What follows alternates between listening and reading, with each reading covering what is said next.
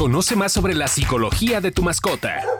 Una serie de Ciudad para las Mascotas, un podcast presentado por Mars Pet Care.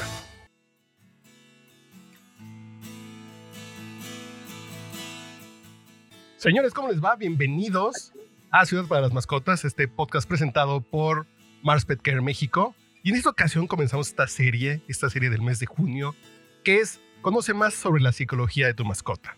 Y para hablar de este tema tenemos a Esther Charles, médico veterinaria especialista en comportamiento, ya la conocerán, ya, ya la conocen porque ha salido en varias de nuestras cápsulas, en varios de nuestros episodios. Entonces, Esther, bienvenida. Hola Carlos, ¿cómo estás? Pues el episodio que hoy nos, nos tiene aquí es el que va a hablar de qué pasa cuando humanizamos a las mascotas. Este tema, se nos olvida que las mascotas son, son animales, y tienen cierto temperamento, cierto carácter, cierta personalidad. Y nosotros de pronto las vemos como personas. Hasta les ponemos tercitos, los ponemos en la carriola, les hacemos pasteles de cumpleaños y esas cosas. Entonces, vamos a hablar de eso y donde nos queremos enfocar en este episodio es en mostrar que los dueños somos responsables de la salud mental de nuestras mascotas, que no se nos olvide que si de la manera como los procuramos, como los cuidamos, como los entrenamos, como convivimos con ellos es muy importante para su forma de ser, para su personalidad, entonces es nuestra responsabilidad de hacerlo bien. Entonces, Esther, ¿por dónde comenzamos? Pues, si quieres, empezamos que esto realmente es una tendencia, ¿no? El, que nuestras mascotas eh, cada vez sean mayor parte de nuestra familia y eso está súper bien, ¿no? No hay que olvidar que, que hay que tener que, en cuenta que nuestras mascotas son parte de la familia y por ende tienen la necesidad de muchos cuidados. Pero no hay que olvidar que, como tú dices, son animales. Animales que tienen que expresar sus conductas naturales, que no podemos obligarlos a hacerse humanos. Y aquí pasa un fenómeno muy, muy especial. Eh, la palabra correcta que, que, usamos es antropomorfismo. Eh, esto es darle características humanas a cosas que no son humanas, ¿no? Y pues un ejemplo son nuestras mascotas. Y eso pasa por muchas cosas. Eh, una parte que, que, que ahorita puedo ejemplificar bastante bien es, por ejemplo, a los peces o a los reptiles, como no tienen rasgos físicos similares a nosotros, no tendemos a humanizarlos tanto. Pero en cambio, los perros y los gatos tienen expresiones muy similares a nosotros que eso hace que lo veamos como humanos, ¿no? Que los veamos, que todas esas expresiones son las mismas que nosotros hacemos día con día. Entonces se hace muy fácil empezar a darle eh, significados a estos rasgos físicos y a estos eh, cambios eh, en su fisionomía, en, en su expresión, nosotros podemos ponerle significado. E, es que es imposible evitar el verlos así de pronto cuando te sonríen con un movimiento eh, de, cola, cuando ronronean, cuando se te acercan, cuando juegan, cuando dan, eh, cuando muestran alegría porque llegaste, cuando están tristes, cuando están estresados, pues es imposible no pensar que, que sí tienen estas características que tenemos nosotros, pero eh, ¿cómo hacemos? ¿Por dónde nos vamos para que eso no nos gane? Porque luego sí me está viendo con carita triste y sí nos apachurramos. ¿Y cómo le podemos hacer? Exacto, es eh, observar a nuestra mascota, ¿no? No, no tanto eh, ponerle una motivación o un rasgo eh, de, o sea, como a veces tendemos también con otros humanos a, a pensar lo que están pensando cuando realmente puede que a lo mejor estén pensando en el universo. Entonces, disminuir un poquito eso y enfocarnos también mucho en nuestro lenguaje corporal qué yo le estoy diciendo a la mascota, ¿no? Si yo estoy tenso, si yo estoy nervioso, si yo estoy muy feliz, pues probablemente le esté compartiendo eh, eh, ese sentimiento a la mascota. Entonces no hay que olvidar que las expresiones que, que nuestras mascotas hacen están muy relacionadas a lo que yo estoy haciendo y al contexto en el que estamos. Eh, entonces hay que ver como todos los factores que, que están alrededor de la expresión de, de ese eh, ese rasgo eh, físico de nuestra mascota y a lo mejor hacer una, eh, una definición mucho más objetiva, ¿no? De, ah, bueno, estamos en una situación que a lo mejor no le genera tanta comodidad, entonces esa a lo mejor sonrisa puede ser no, no es una bienvenida, sino más bien es algo tenso, ¿no? Estamos viendo su carita que se está transformando eh, en tensar los músculos, entonces parece que sonríe el perro, pero realmente probablemente tenga, esté en una situación eh, que lo ponga incómodo. Entonces hay que ver eh, no solo como ciertas expresiones, sino el todo de, de nuestra mascota. Si se está haciendo para atrás, si se mantiene como en un rincón. Entonces hacer una evaluación un poquito más objetiva de, de esas eh, como combinaciones de su lenguaje corporal. No creer en automático que las cosas que nosotros creemos que está sintiendo son las verdaderas. A lo mejor si... Exactamente. A lo mejor si está, si la vemos tal vez tensa, a lo mejor significa que tiene miedo, a lo mejor son cosas que tenemos que evaluar primero antes de, de tomar como una, como una decisión de suponer que están pensando. Pero ¿cómo podemos saber si ya cometimos el error de humanizarlos? Eh, yo creo que si ya los traes en una carreola por el centro comercial, creo que ya, creo que nos pasamos de la línea. Pero ¿cómo sabemos en ese día a día de, de si ya les llevamos un payaso para su fiesta de cumpleaños, ya creo que estamos un poco mal? ¿Cómo saber? Porque a lo mejor con otras condiciones, a lo mejor así hablarles de manera tierna, juguetona. ¿Cómo podemos saber cuál es la barrera de la humanización con, el, con una mascota? Vale. Aquí tenemos que ir un poquito con cuidado porque hay muchas razones por las que las personas empiezan a hacer este tipo de actividades con sus mascotas.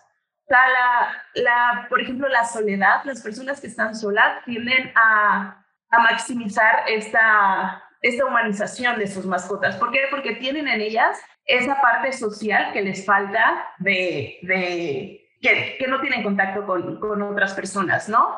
Entonces, a lo mejor decirles, oye, no le puedes hacer un pastelito a tu mascota, puede ser un poco frustrante para ellos.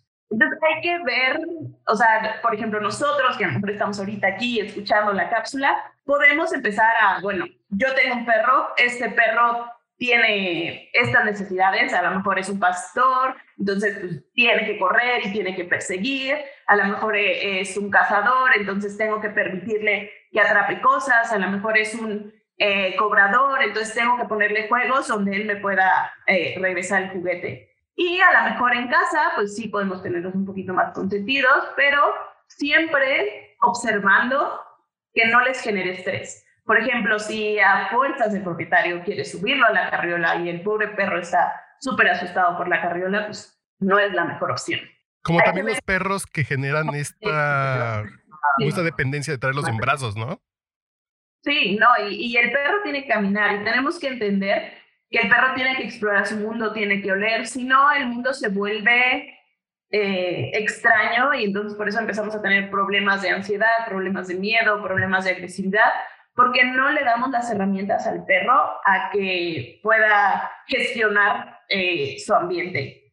Entonces hay que, bueno, una es, hay que ver la razón por la que a lo mejor la persona está humanizando a, a su mascota, entender que es, eh, cuáles son las razones que están llevando a esta persona a hacerlo más humano, a tratar de vestirlo, a tratar de, de tenerlo lo más protegido posible. ¿De dónde viene esa necesidad de, del propietario a hacer todas estas actividades? A lo mejor sí, si yo me pongo a pensar, bueno, ¿por qué quiero ponerle el suéter a mi perro? Ah, porque a lo mejor eh, yo noto que, que en la época de frío él tiembla más y se siente más angustiado y le pongo el suéter y lo veo más tranquilo. Entonces, a lo mejor ahí el suéter sí es una buena herramienta. Si a lo mejor eh, cerca la playa 35 y le quiero poner el vestidito y en lugar de que el vestidito sea cómodo para él, empieza a hacer algo que, que le genera incomodidad, empieza a rozarse, empieza a lastimarlo, pues a lo mejor para ese perrito no es opción. Funciona lo mismo que como mi mamá cuando me quería poner suéter y yo no quería. No porque yo tengo frío, el perro que tiene un pelaje especial y, que aguanta eh, bajas temperaturas, pues va a tener frío. Hay que ir analizando qué conductas tenemos nosotros que sí los hacen sentir mejor y cuáles las estresan, los estresan. Exacto, y, y esta necesidad también de a lo mejor darle alimentos mucho más humanos, de darles el pastel, darles la hamburguesa, darles pizza, hay que tener en cuenta también es que esto va a tener un impacto en su salud. y ahorita, como está esta tendencia de humanizarlos, pues ya hay muchos lugares donde te hacen recetas especiales para tu perro que no tienen tanto impacto con la salud. Pero otra vez es por qué yo siento la necesidad de darle a mi perro un pastel en su cumpleaños, ¿no? O, eh, Porque es tan familiar. Porque tengo la necesidad también de que el perro, cuando yo salgo a comer con otros amigos, esté en la misma mesa del restaurante con su plato abajo, ¿no? Cuando el perro tiene sus horarios, porque tenemos e- esa necesidad de... Creo que el tema es analizarnos nosotros por qué tenemos estas conductas. El perro, y las mascotas no tienen ninguna culpa, ninguna responsabilidad de lo que nosotros traemos dentro. Eh, entonces sí tenemos que hacer como un alto, a ver, ¿por qué le compré una carriola a mi perro, no? Así de, a ver, Sí. ok. ¿Y, y por qué lo, o sea, por qué lo necesito tener eh, a mi lado? Porque, o sea, no es que empecemos a hacer la separación de mis actividades humanas y mis actividades como eh, tutor de perros, sino que es, o sea, ¿por qué necesito? Porque el perro y el gato, al final, las mascotas, nos hacen sentir más seguros y, y nos dan eh, más tranquilidad y hay muchos beneficios con tener la mascota, pero bueno, hay que conservar la parte de que es un animal y que él va a querer correr y ensuciarse en el lodo y, y a lo mejor el gato va a querer trepar y va a querer estar escondido en lugar de estar aquí sentadito conmigo. Hay que ver qué tanto del manejo que nosotros estamos haciendo está impactando en el bienestar de la mascota. El perro permite muy bien ponerle eh, el suéter y luego cuando salimos a pasear se ve cómodo y si llega a ensuciarse el suéter, pues no, es un perro. Y, y luego también he conocido propietarios que tienen una obsesión porque su perro esté limpio, ¿no? O sea, déjalo que, que, que sea perro, que explore, que talle, que, que meta su hocico y empiece a olfatear. O sea, echamos a olvidar que sí, o sea, forman parte de la vida humana, pero siguen siendo perros. Entonces no hay que obligarlos a que, sean tan limpios como nosotros, que, que sean tan tranquilos como nosotros y que tengan como estas actividades súper controladas como nosotros. Por ejemplo, sí he leído en varios lugares que se considera maltrato animal la humanización. Yo sé claramente que es maltrato animal si a un perro le pones una playa del América. Pues sí, eso está muy mal visto. Pero, por ejemplo, sí, no, no, yo lo consideraría maltrato animal. eso es maltrato animal en extremo. Pero eh, eh, este tema, ¿por qué se considera que va contra su naturaleza y por qué se considera maltrato el, el humanizar a un animal? Esto porque no los dejamos hacer sus conductas naturales, ¿no? Eh, el tenerlo en una carriola evita que el perro toque las diferentes texturas, que olfatee bien el ambiente, que escuche los ruidos, que, que realmente eh, entienda gestionar sus emociones, porque a lo mejor eh, la parte de, de cuando va caminando, interactuar con las otras personas que pasan, interactuar con los otros perros, esto va permitiendo que él vaya gestionando sus emociones. Entonces, mantenerlos en una burbuja, mantenerlos protegidos, mantenerlos la, la, parte de la comida, o sea, darles cosas que no son para su beneficio, solo porque nosotros pensamos que es, eh, eh, es muy sabroso para ellos, eh, toda esa parte genera eh, la falta de bienestar. Y, y, por eso humanizarlos demasiado eh, es maltrato, ¿no? Porque al final no le estamos dando la oportunidad de ser perros, no le estamos dando, la oportunidad de ser gatos. Entonces imagínate que tú tengas una necesidad de ser artístico, pero no te dejan hacer porque, pues porque a lo mejor tu familia no cree que eso está bien. Entonces, eso es una frustración para ti. Entonces, ese mismo sentimiento, eh, pues le pasa a nuestras mascotas. Y ahí está la parte buena, ya, ya hablando un poquito, de la humanización. O sea, cuando nosotros empezamos a humanizar a las mascotas y en general a los animales, pues podemos eh, tener más compasión y ser más considerados con ellos, porque ya les estamos dando un, o sea, como un pensamiento mucho más humano. Y es la parte buena, pero la parte mala es que lo llevamos a extremos y que tratando de, de cuidarlos y tratando de, de darles lo mejor, a lo mejor estamos afectando a su salud. ¿Y cuáles son las consecuencias? Exactamente, ¿cuál, ¿cómo los afectamos? ¿Cuáles son las consecuencias de humanizarlos y no, considerar, y no considerarlos animales y desnaturalizarlos? Literalmente. ¿Cuáles son las sí, pues consecuencias? Una parte importante del impacto es en su comportamiento, ¿no? Eh, perros y gatos que no están muy bien socializados, que están sobreprotegidos, que no, permite, no permitimos que exploren su ambiente de manera correcta, pues son, van, a, van a ser animales mucho más temerosos, mucho más ansiosos, eh, les va a generar mucho más estrés Entonces, pues todo esto va a tener un impacto en su bienestar y en su salud. El estrés ya está comprobadísimo que, que tiene muchos efectos a, a, nivel de salud general, que, que luego empezamos a, a, perpetuar enfermedades como la diabetes, como la hipertensión. El estar estresado constantemente es muy malo y creo que ya ahorita estamos como en, unas, eh, eh en una época donde el estrés sabemos que es muy malo y el impacto en nuestro bienestar es muy grande. Entonces, desde ahí empezamos a evitar que este, esta mascota exprese esas conductas naturales.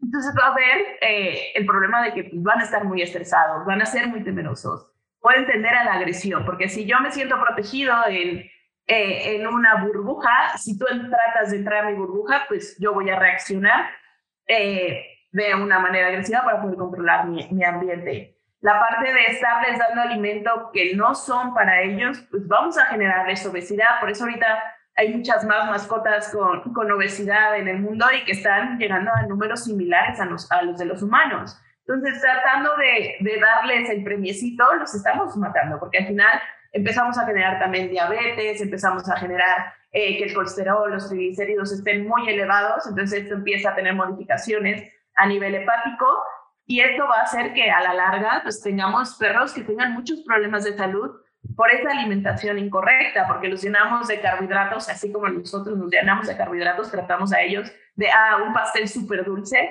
para él va a ser increíble porque para mí es increíble. Entonces, esta parte también impacta en el bienestar. Que yo me acuerdo cuando yo cuando iba a la escuela, estaba el gordito del salón.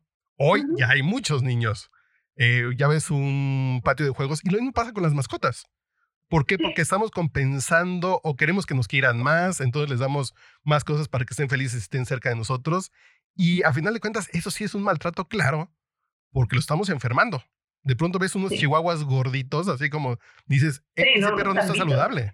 Sí, o sea, hay fotos increíbles de, de, gatos y perros que ya no pueden ni caminar por el mismo sobrepeso que tienen, la, la obesidad o el grado de obesidad que ya tienen. Y todo esto va a lo mismo, o sea, evaluar de por qué yo siento que tengo que alimentarlo de una manera especial para sentir que, que, que mi mascota eh, está más feliz, ¿no?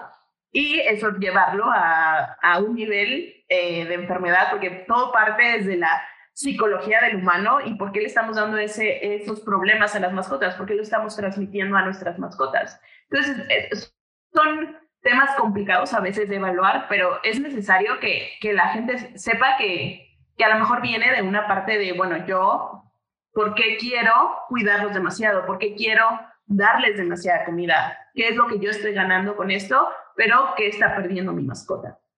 Y entonces, ¿cuáles son las recomendaciones para corregir nuestro error si ya lo hicimos en algún grado? Si ya tenemos esta humanización de nuestra mascota, ¿cuáles son las recomendaciones para para no seguirlo haciendo o para corregirlo. ¿Se puede corregir? Sí, o sea, eh, hay una, hay que empezar a, pensar en el bienestar, ¿no? En general. Ok, ¿qué le estoy dando a mi perro? ¿Le estoy dando una alimentación correcta? Ok, eh, lo estoy llevando al veterinario. La visita al veterinario va a ser esencial para ver qué tanto daño hemos producido en nuestra mascota, ¿no? De si a lo mejor el estrés es demasiado alto, si no está teniendo ya un impacto a, nivel de, de salud general. Ah, vamos al veterinario, entonces ya el veterinario me va a decir, tu mascota está en sobrepeso, entonces vamos a ponerlo en una alimentación, vamos a empezar a quitar los premiecitos, la comida, y si quieren agregar, o sea, porque también siento que romperlo de un de tajo no, no, es lo ideal. Entonces, los veterinarios también ahí tenemos que hacer un poquito de, de psicología, de, bueno, te voy a dar esta ración de alimento y como yo sé que tú tienes la necesidad de darle un premio, vamos a poner también en la consideración calórica un poquito de pollo, ¿no? Y poco a poco vamos a ir, ah, bueno, ahora el pollo tiene que ir reduciéndose. Y vamos reduciendo poco a poco esta parte de la necesidad de estarme dando, pero cuidando que no se frustre, porque si frustramos al propietario no nos va a ayudar a llegar al bienestar que queremos, ¿no? Y eh, evaluar de, bueno, si la, la propietaria quiere ponerle suéter, vestidos, zapatitos a su perro, explicarle, ¿no? Es que si tú le pones zapatos, eh, él ya no va a poder sentir las texturas, entonces puede que tenga eh, miedo al entrar a cualquier lugar. ¿Por qué? Porque él no puede sentir ni predecir lo que está pasando. Y mantenerlo encerrado todo el tiempo, en brazos, es lo mismo, ¿no? No le permite explorar, hay que olfatear, eh, el, bueno, el perro tiene que olfatear, el gato tiene que trepar, o sea, no puedes tenerlo siempre en el mismo lugar protegido. Eh, y irles explicando, o sea, ayudar un poquito, aquí es una tarea de, de todos, de ir poco a poco quitando esas cositas que le vamos eh, incluyendo a nuestra mascota que a lo mejor no son tan necesarias. Entonces, al, al final de de una pirámide de bienestar de las mascotas está el hecho de que ellos puedan ser gatos y que ellos puedan ser perros. Entonces, ¿qué le estoy aportando yo a mi gato y a mi perro para que realmente pueda ser gato y para que realmente pueda ser perro?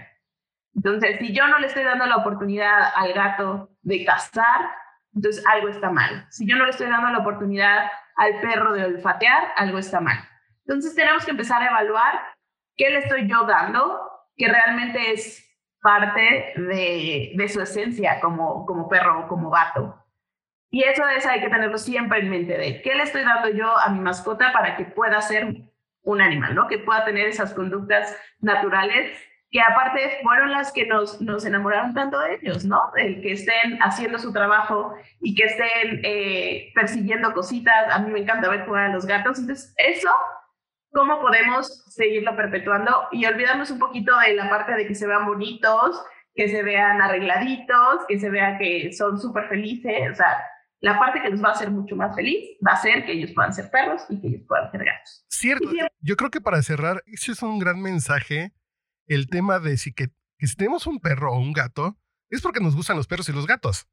Si los queremos hacer personas, eh, entonces busquemos personas, ¿no?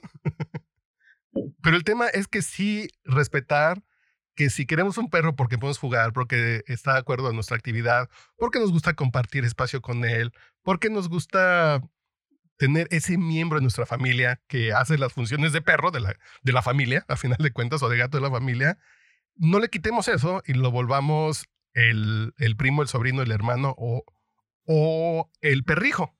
Entonces yo creo que es un tema muy importante para ir cerrando. ¿Y algo más que se nos haya pasado, Esther?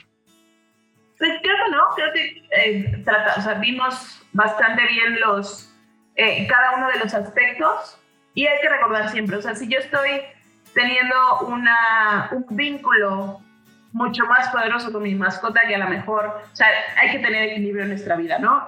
No toda la atención debe ir con nuestra mascota, no toda la atención debe ir con el trabajo, no toda la atención debe ir con mis amigos, ¿no? Cómo yo equilibro la parte de cómo reparto mis energías eh, en todo mi entorno. Entonces, si empezamos a ver que mi energía está oculta con mi mascota, quiere decir que algo por ahí no anda tan bien. Perfecto, Esther. Entonces, solamente invitamos a nuestros amigos de Ciudad para las Mascotas que compartan en nuestras redes sociales si, si identifican que humanizaron a su mascota y cómo, y cómo cambian esta conducta con el hashtag Ciudad para las Mascotas en Facebook y en Instagram. Ciudad para las Mascotas y en Twitter cd-mascotas. Entonces, este, nos escuchamos en el próximo episodio que es tus problemas emocionales o de salud afectan a tu perro y gato. Entonces nos escuchamos en el próximo episodio.